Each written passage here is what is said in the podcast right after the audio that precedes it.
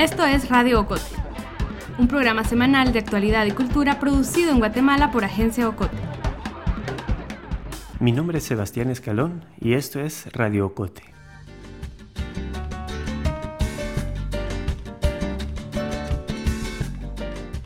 Esta semana empieza la gran fiesta de la lectura en Guatemala. La Feria Internacional del Libro, la FILGUA, abrirá sus puertas del 11 al 21 de julio en el Fórum Majadas, zona 11 de la ciudad capital. Philip Hunziker, director de la librería Sofos y presidente de la Asociación Gremial de Editores de Guatemala, me explicó por qué esta edición de la Filgua es especial.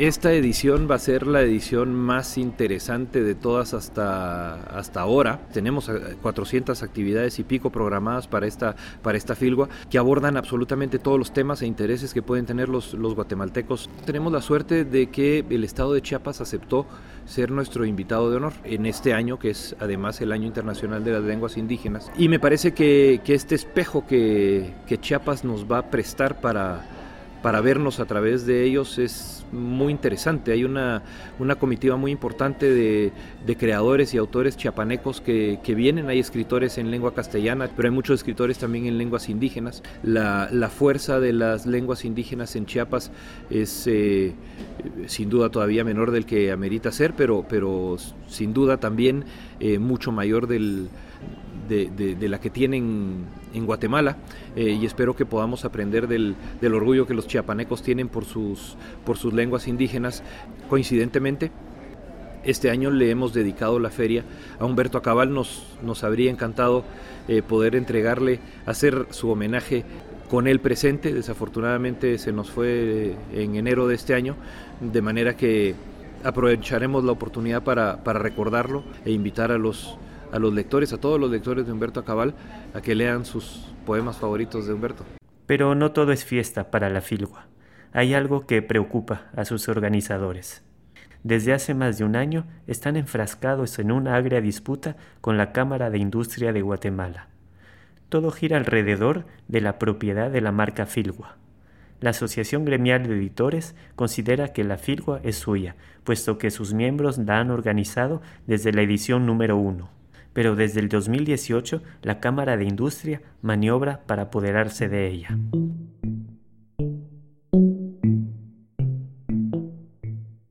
Cada actividad productiva en Guatemala, desde la apicultura hasta la producción de software, tiene su propio gremio. Las gremiales se encargan de velar por los intereses de su propia rama y de las empresas que la conforman.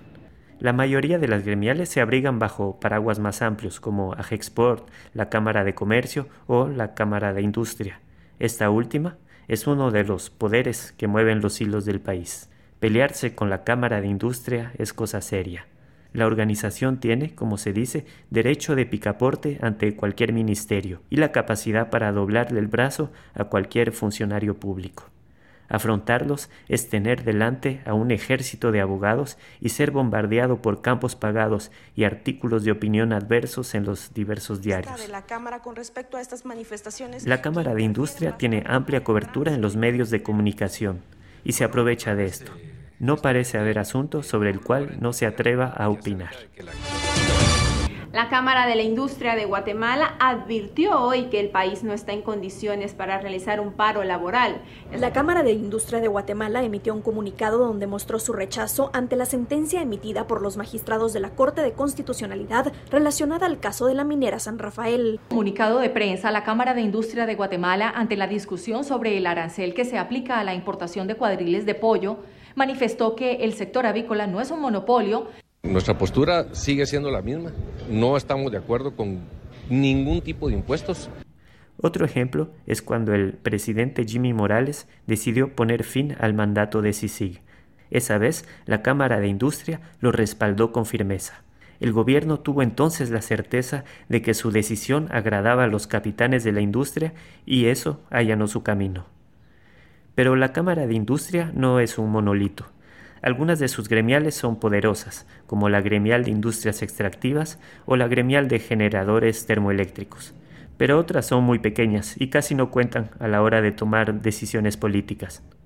Hasta 2018, la gremial más modesta de la Cámara de Industria era la de los editores. Esta reunía a un puñado de casas editoriales como Piedra Santa, FIG o Artemis. En el año 2000, este grupo de editores empezó a organizar la Feria del Libro en Guatemala, la Filgua.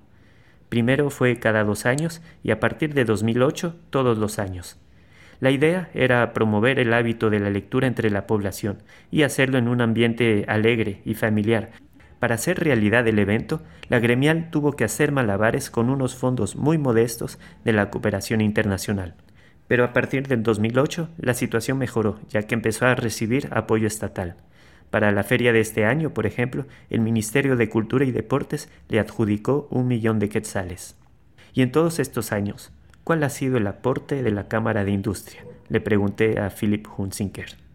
La FILGUA se realizó siempre con fondos propios de los editores, que los editores se conseguían para el desarrollo de la FILGUA y nunca se tuvo una participación propiamente de la Cámara de Industria en la financiación de la, de la FILGUA y era una, una, una, actividad exclusivamente organizada por los editores. O sea que apoyo de ellos no tenían eh, en lo absoluto. Apoyo de ellos no teníamos en absoluto y, y más bien hacia digamos, cuando la feria empezó a cobrar una cierta, una cierta magnitud, empezamos a, percibir una, una, falta de voluntad de apoyar incluso en lo político a la, a la. Con los años, la frustración de los editores con la Cámara de Industria creció. Se impuso la idea de que estaban fuera de sitio. La actividad editorial es una actividad bastante, bastante peculiar, ¿verdad? Porque eh, es una actividad que sí tiene que ver con el comercio, sí tiene que ver con la industria, eh, pero sobre todo tiene que ver con, con la creación y la difusión de, contenido, tiene que ver con, con, la libre expresión del, del pensamiento. Eh, de manera que este encasillamiento dentro de la Cámara de Comercio o dentro de la Cámara de Industria era bastante reduccionista para el, para el grupo de editores que, que ha estado trabajando en proyectos en 2017, los editores optaron por salirse de la Cámara de Industria, disolvieron su propia gremial y fundaron una nueva, la Asociación Gremial de Editores de Guatemala. A la Cámara de Industria esto no le quitó el sueño, pero todo cambió cuando los editores decidieron registrar a nombre de su nueva asociación la marca Filgua. Fue cuando la Cámara de Industria reaccionó para ese entonces la feria había crecido notablemente. Editores de toda Centroamérica, México y España ocupaban unos stands cada vez más grandes y diversos. La Filgua se había convertido en un evento multitudinario con decenas de invitados, múltiples actividades y presentaciones, decenas de miles de visitantes y amplia cobertura en los medios de comunicación.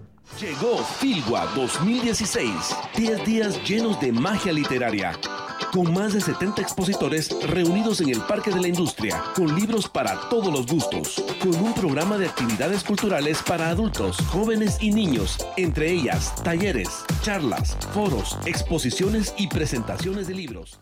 Que los editores se fueran no importaba nada, pero que la filgua se le escapara a la Cámara de Industria, eso sí, ya no. Por eso se opuso al registro de la marca Filgua ante el Registro Nacional de la Propiedad Intelectual. Al año siguiente, poco antes de la inauguración de la Filgua 2018, el presidente de la Cámara de Industria, Juan Carlos Tefel, escribió al presidente de la Asociación de Editores. En esta carta, el empresario decía, abro comillas, la asociación que usted representa no tiene la autorización para la utilización del nombre del evento cuyos derechos corresponden exclusivamente a la Cámara de Industria de Guatemala, quien históricamente ha sido organizadora del evento. Para los editores, esta carta era como una burla. La Cámara de Industria jamás había ayudado a la organización de la feria. Al contrario, su falta de apoyo había sido un obstáculo más. Y ahora que el evento tenía éxito, se lo querían apropiar.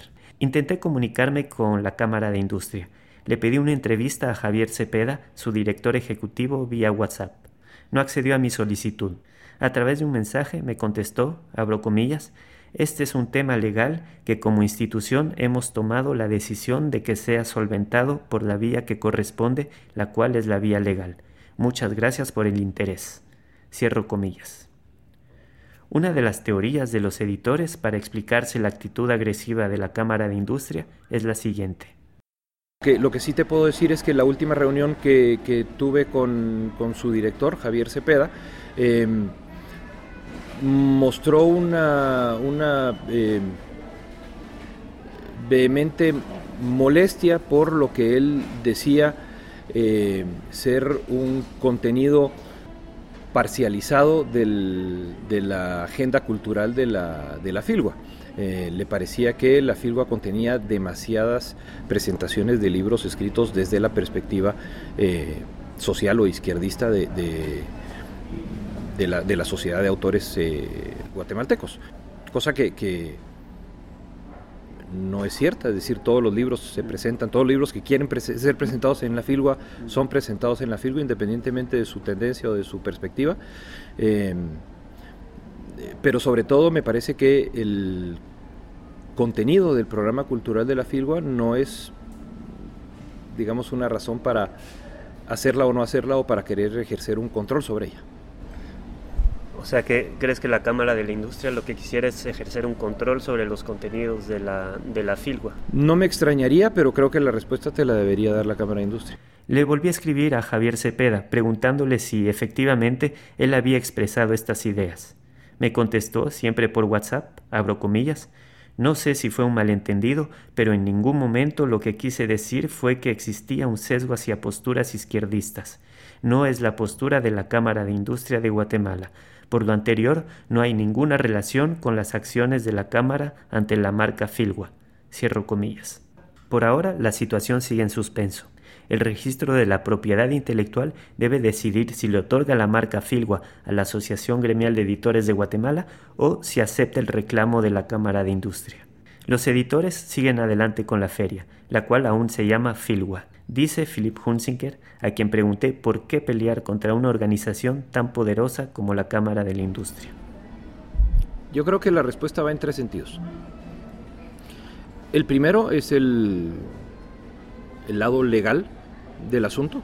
Eh, la ley de la propiedad industrial en Guatemala es muy clara. La propiedad de una marca le pertenece al primero que registra esa marca y puede oponerse al registro de una marca alguien que posea una marca que está siendo vulnerada por esta otra marca.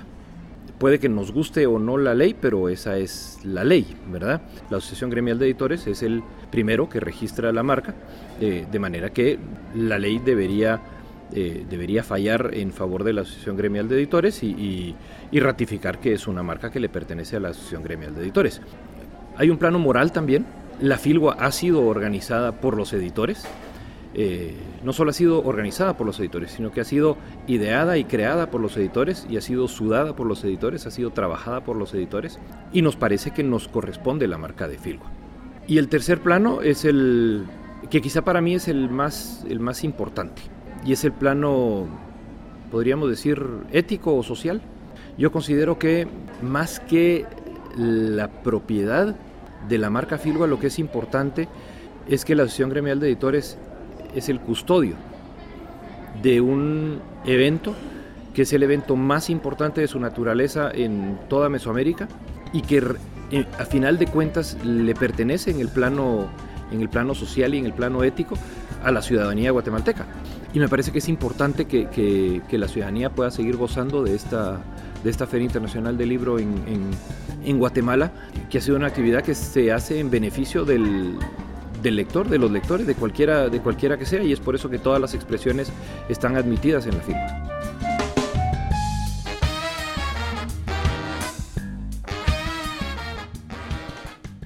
Cuando por fin el registro de la propiedad intelectual dé a conocer su decisión, sabremos si la asociación que reúne a los editores podrá, el año que viene, realizar una nueva filgua.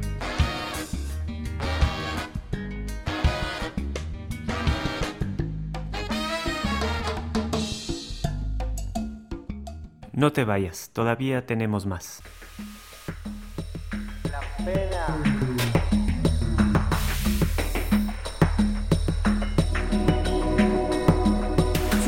Radio Ocote, suscríbete en iTunes, Spotify, Google Podcast o tu plataforma de podcast favorita. Síguenos en las redes sociales de Agencia Ocote y busca nuestros contenidos en la página web agenciaocote.com.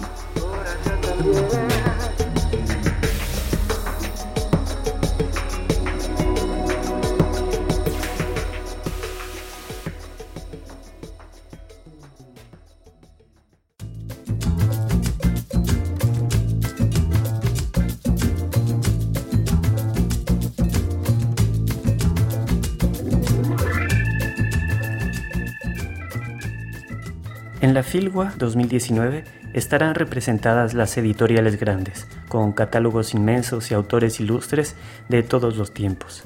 Pero no dejes de visitar los stands de las editoriales más pequeñas, las independientes, que también tienen mucho que aportar a la literatura.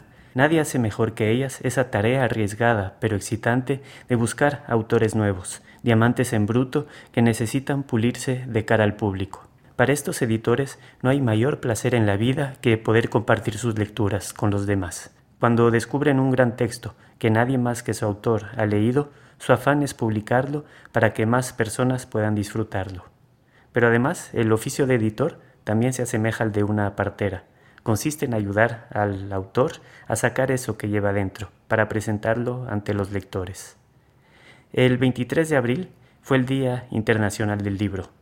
Para celebrarlo, el Centro Cultural de España organizó una feria de editoriales independientes. Sobre la sexta avenida de la zona 1, bajo un toldo blanco que los protegía del sol, unas 15 editoriales instalaron cada una su pequeño stand. Me acerqué a platicar con algunos de estos editores que también estarán en Filgua. Este fue mi recorrido. Bueno, mi nombre es Luis Méndez Salinas, eh, coordino junto con Carmen Lucía Alvarado la editorial Catafixia. Eh, con este proyecto tenemos, estamos a punto de cumplir, ahorita a finales de este año, 10 años. Hemos publicado ciento y poquitos libros, 100, 102, 103, sobre todo enfocados en la poesía de toda Iberoamérica. Muchos autores guatemaltecos, pero también de un montón de países, alrededor de 15, 16 países. Y mm, hace algunos años también abrimos una colección de pensamiento político, de memoria histórica guatemalteca y recientemente, el año pasado, eh, empezamos a publicar narrativa también. ¿Y, cómo escogen a los autores que quieren publicar? Básicamente por intuición. Ah, ahí sí que nuestro proyecto lo hemos gestionado, financiado, eh, manejado los ritmos, los tiempos nosotros con absoluta libertad. Eh, básicamente si algo nos gusta, nos conmueve, nos dice algo y sentimos que esa sensación que nos provoca pues se puede amplificar y, y reproducir digamos en los lectores. Eso es lo que publicamos. Creemos que la intuición es el, la gran herramienta de un editor y en ese sentido nos mantenemos recibiendo propuestas, eh, buscando propuestas sobre todo, buscando autores que nos interesan. A esos autores nos contactamos. Afortunadamente hemos tenido la suerte de poder llegar a gente que admiramos muchísimo, como Antonio Gamonea, Premio Cervantes, em, Caballero Bonal, otro Premio Cervantes, Raúl Zurita, en fin, poetas de enorme calibre y creemos que por eso por esa intuición con la que hemos eh, trabajado en, todos estos años, hemos logrado generar un catálogo que representa ese mapa de lecturas que, estamos haciendo. Bueno, y esto es un montón de trabajo, ¿no? Em, ¿cuál, es la satisfacción que tú encuentras? ¿Por qué, ¿Por qué lo hacen? Mira, yo creo que, no sé, sentimos que es necesario que la gente pueda tener al alcance libros que de otra manera no, no estarían ahí enfrente de sus ojos y enfrente de sus manos y no los podrían leer. Eh, de alguna manera nosotros tuvimos la fortuna cuando estábamos formándonos y creciendo de encontrar ciertos libros, de encontrar ciertas obras que nos cambiaron absolutamente la, la vida. Creemos que los libros que hemos publicado, los que vamos a publicar, tienen también ese potencial. Y, y pues ahí sí que en la medida en que haya lectores eh, a la mano, creemos que no podemos dejar de producir libros. Siempre hay muchos más libros eh, publicables de lo que uno humanamente puede publicar y eso siempre es bien estimulante. Nunca dejan de haber autores, nunca dejan de haber propuestas interesantes. En un país como este donde eh, la historia ha sido muy cruel y, los creadores en buena parte han sufrido también de esa, de esa crueldad, eh, nunca ha dejado de haber creadores y, alguien tiene que canalizar eso en el formato de los libros y pues eso creemos que es nuestro aporte. La emoción del descubrimiento es una de las motivaciones de los editores. Quieren ser los primeros en descubrir a ese autor ignorado o a ese autor en ciernes que quizás nunca se sabe marque una época. La editorial patológica, fundada en 2014 por el escritor y periodista Pep Valcárcel, apuesta por esos autores jóvenes que buscan publicar su primera novela o sus primeros relatos. Más que todo, la editorial publica eh, autores jóvenes, autores cuya, cuya obra es su primera obra. eh, porque pues, muchas editoriales no les ponen atención o, o como digo, por ser jóvenes tampoco tienen el recurso económico para, para costear su, su propio libro. Eh, a la fecha hemos publicado siete libros. El más reciente, que ahorita no lo tengo acá porque se nos acaba de agotar hace un ratito, es eh, Nunca más el fuego, que es una antología de micro, microteatro que aborda el tema de, del hogar seguro. Son, son cuatro autores, tres autoras y un autor, eh, que pues... O sea, temas muy de actualidad a veces, ¿no? Así es. ¿Y hay, eh, cómo trabajas con los autores? ¿Hay un verdadero trabajo editorial? Este, sí. ¿Revisas los textos? Eh, hecho, ¿Haces propuestas? ¿Cómo, cómo es la nos cosa? tardamos muchísimo en publicar un libro porque, bueno, tío, de hecho, el libro que salvó al mar nos tardamos un año en editarlo. Entonces, lo primero que hago es que pido que me manden, que me manden eh, la obra, eh, yo, yo la reviso, luego ya tengo dos personas a las que siempre les paso la obra y les digo, leanla y díganme qué les pasa, porque a veces puede ser que yo me enamore de una obra y sea como wow y, y al final no valía la pena, ¿verdad? entonces pues ellos ya me, me, dan un comentario más, más frío, el trabajo de edición creo que, que es lo más largo, eh, nos puede tomar de, de, dos meses hasta, hasta un año, la verdad no, no, nunca he terminado de editar un libro en menos de dos meses. Eh, ¿En qué consiste? Consiste en que nos juntamos con, con, el autor o la autora y platicamos sobre su obra. La leemos en voz alta, vamos viendo los detalles que le faltan, este, comentamos algún aspecto que, que no nos cuadre y más es una lectura en voz alta la que hacemos. Nos tomamos como dos, tres horas diarias hasta terminar una primera edición. Luego que terminamos esta primera edición, hacemos una segunda para que no se nos vayan errores. Y una vez terminamos este proceso, pues ya ya sea a imprenta.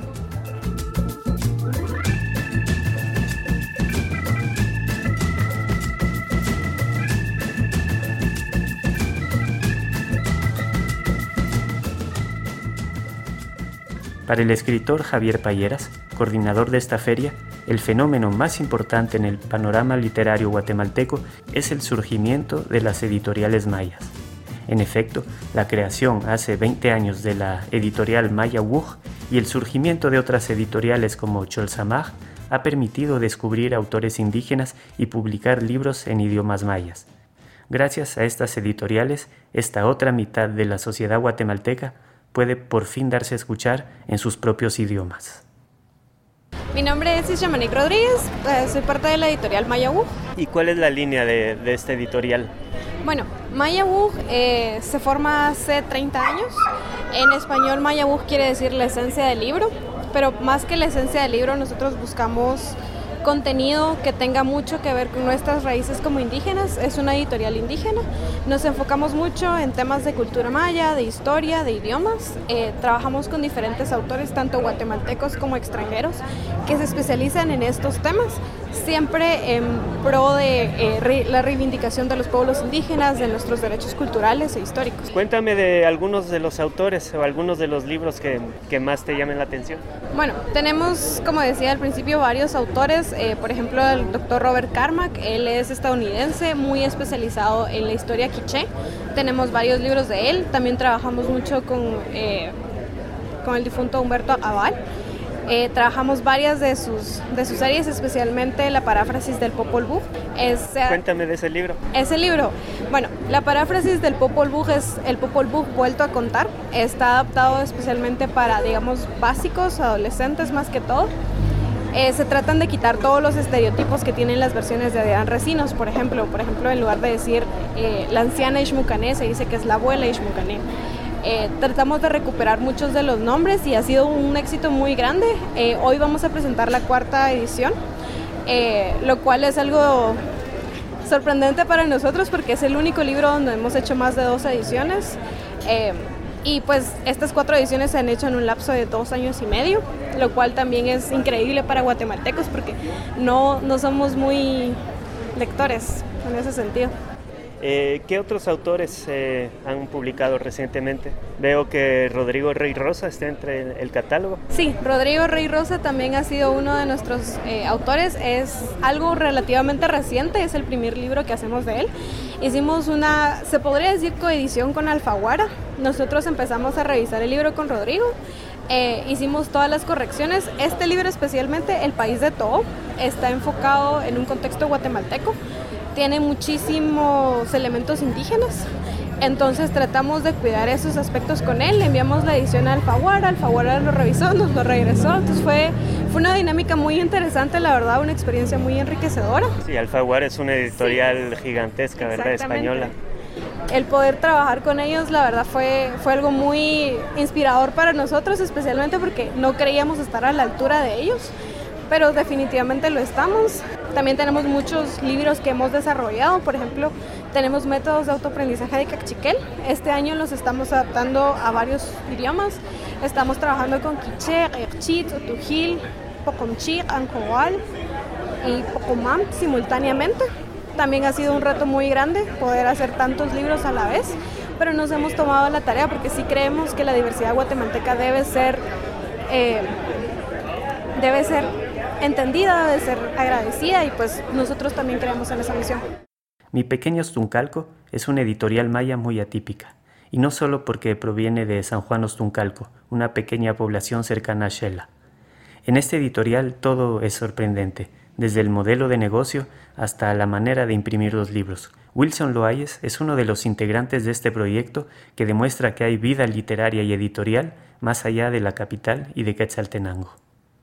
La idea básica del proyecto eh, también, digamos, eh, que actualmente tenemos es publicar eh, un libro por cada municipio de, Guatemala. Entonces la idea es publicar 300 libros. ¿Y cómo es el trabajo con los autores? Bueno, nos mandas tu obra. nosotros realmente no somos una editorial de libros artesanales, no podemos, no podemos pagar derechos de autor.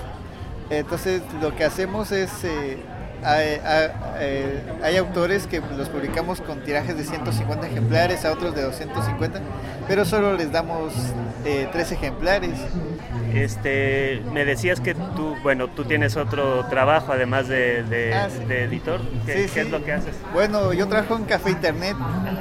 Los libros, de hecho, se hacen en, impresora de, de computadora, pues, en impresora casera pero también tenemos, como te digo, en el proyecto tenemos gente que, es carpintera, tenemos un jardinero, es gracioso, alguien que, ahorita por Semana Santa estuvo, estuvo con nosotros en Guatemala, pero se va a Estados Unidos el sábado. Entonces eh, se va. Se va. Eh, él es ciudadano americano, es guatemalteco ciudadano americano y él aporta económicamente en dólares al proyecto también. El, el proyecto lo conforman en total, digamos, 25 personas. De esas 25 personas tenemos a tres fallecidas, eh, pero que siguen siendo parte de la familia, ¿no?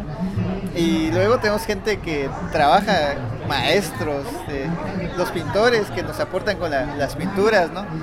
Eh, pero que ellos se dedican a, otras cosas en su día a día. Recomiéndame alguno de los libros. hemos publicado 100 títulos en, tres años y medio, cuatro, vamos a cumplir cuatro en este año, en mayo. Eh, pero básicamente los títulos más vendidos, por así decirlo, de, de autores jóvenes, puedo mencionar a eh, La estrella fugaz que nunca se, eh, que nunca se extingue de, Isabel Rosales. por ahí está el... sí, es, un, es un librito pequeño, pues la portada es un Transformer. Sí, es un robot. es, es la, la vida de una, una chica menor de 20 años. Te habla del anime, te habla de de, su día a día. Hay un poema ahí donde ella expresa que tiene temor a quedarse embarazada porque muchas chicas de su edad ya, que estudiaron con ella ya están embarazadas, ya tienen hijos. De ahí luego, tenemos eh, así siguiendo con la línea. Eh, como Agüita de Tuj de Victoria Colaj, que es de San Juan Comalapa. Y luego tenemos eh, las traducciones de Hugo Mujica, que es un poeta sacerdote católico argentino, eh, ahí lo traducimos a, Maya Cachiquel, al Maya Mam y al Maya Quiché. Eh, y luego el maestro Daniel Caño, que para mucha gente es el, que toma el lugar ahorita de mejor poeta maya vivo, digámoslo así, eh, y que él es un poeta muy poco conocido en Guatemala, pero muy reconocido especialmente en Estados Unidos. ¿Y, los libros en idiomas indígenas, eh, sí los pide la gente, sí se venden? Bueno, es, eh, es curioso porque los pide la gente del extranjero. A la gente local eh, no mucho les interesa. Eh, entonces, bueno, esa es, esa es como una, una, una cuestión que, que, hemos encontrado porque nosotros publicamos pensando que la gente guatemalteca va a pedir, pero hay más pedidos de libros en idiomas mayas en Estados Unidos específicamente eh, en Guatemala no tanto, pero también hay que tomar en cuenta el analfabetismo en el que estamos sumidos en Guatemala y que eh, es, eh, que uno prefiere gastar 10 quetzales en comida que gastar 10 quetzales en un libro, ¿no?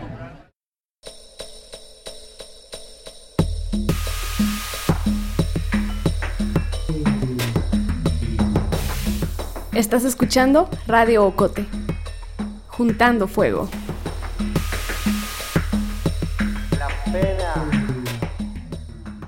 Lo importante para mi pequeño Stuncalco es que los textos salgan al mundo. No importa que las impresiones sean caseras y los diseños aproximativos. En la feria también hay editoriales alternativas que ven los libros de otra forma. Para estas, el libro debe ser un objeto bello, un objeto único, diseñado con arte y esmero. Se juntan la pasión por la palabra escrita y las ganas de fabricar una pieza insólita, una especie de códice de nuestros tiempos son las editoriales cartoneras. El poeta Simón Pedrosa, a cargo de las ediciones bizarras, es el precursor de estas editoriales furiosamente alternativas que desde los años 90 publican a los poetas más vanguardistas. En nuestro caso con Editorial X empezamos a publicar en la segunda mitad de los 90.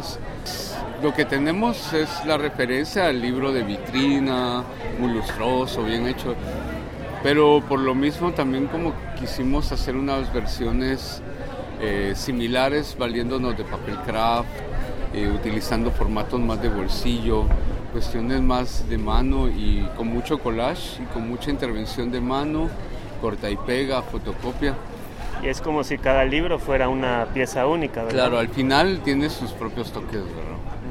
Y eso ha ido contribuyendo a que la estética tanto se haya ido asentando como también en esa diversidad muchas autoras y autores se han acercado y han hecho su libro como, pues la verdad, como más han deseado. Ah, o sea que el, autor puede participar, digamos, en el proceso. Claro, hay mucha decisión, hay gente que quiere hacerlo a máquina, que quiere hacerlo a mano, que quiere ponerle un stencil, que quiere hacer un grabado. Entonces es importante para mí mantener este tipo de apertura porque es, son las sinergias que se crean entre los autores, las autoras. Ya. Vos llevas este cuánto en la edición 20 años eh, editando libros eh, ya empecé en el 94 sí ¿Y cómo has visto evolucionar, digamos, el mundo de la, de la edición y en especial de la edición independiente que está representada aquí en esta feria? Se ha ampliado el margen porque ya no está tan centralizado como solo en Guatemala o en Shela. Hay hasta en Aguacatán, en San Marcos, en Cuyapa. Entonces, de dos proyectos, tres proyectos que éramos en los noventas, Ahora hay unos 17 proyectos editoriales alternativos que están produciendo incluso festivales, que están invitando gente de fuera, que tienen siete autoras, autores promedio activos que no se involucran en los otros proyectos, porque siempre hay sinergia, ¿verdad? Siempre hay otros matrimonios. Pero ese es chileno también, ¿verdad? Gente que publica con una editorial, luego con otra. ¿Tú consideras que la que las editoriales eh, como estas son una respuesta a, cómo se lleva la edición hasta ahora, las ediciones más, más grandes.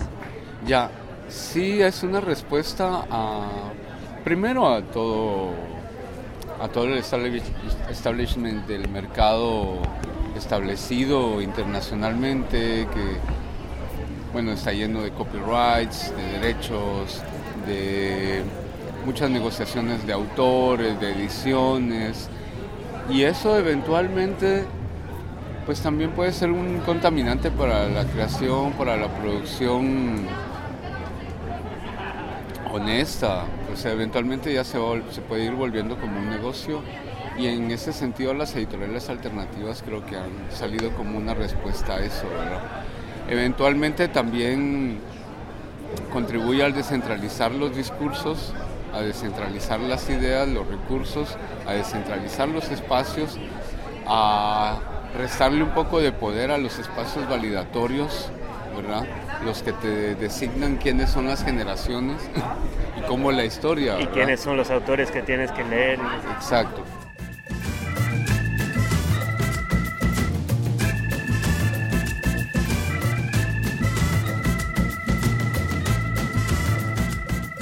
Este ha sido nuestro paseo por el pequeño mundo de las editoriales independientes. No dejes de visitar sus stands en esta filgua. Habla con los editores, pídeles recomendaciones, cuéntales tus gustos. Ellos sabrán guiarte por este laberinto de papel.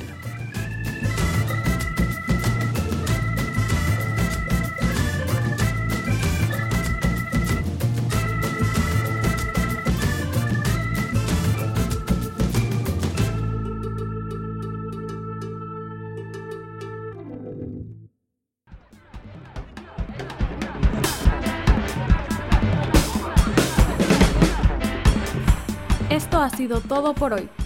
Regresemos con más la próxima semana.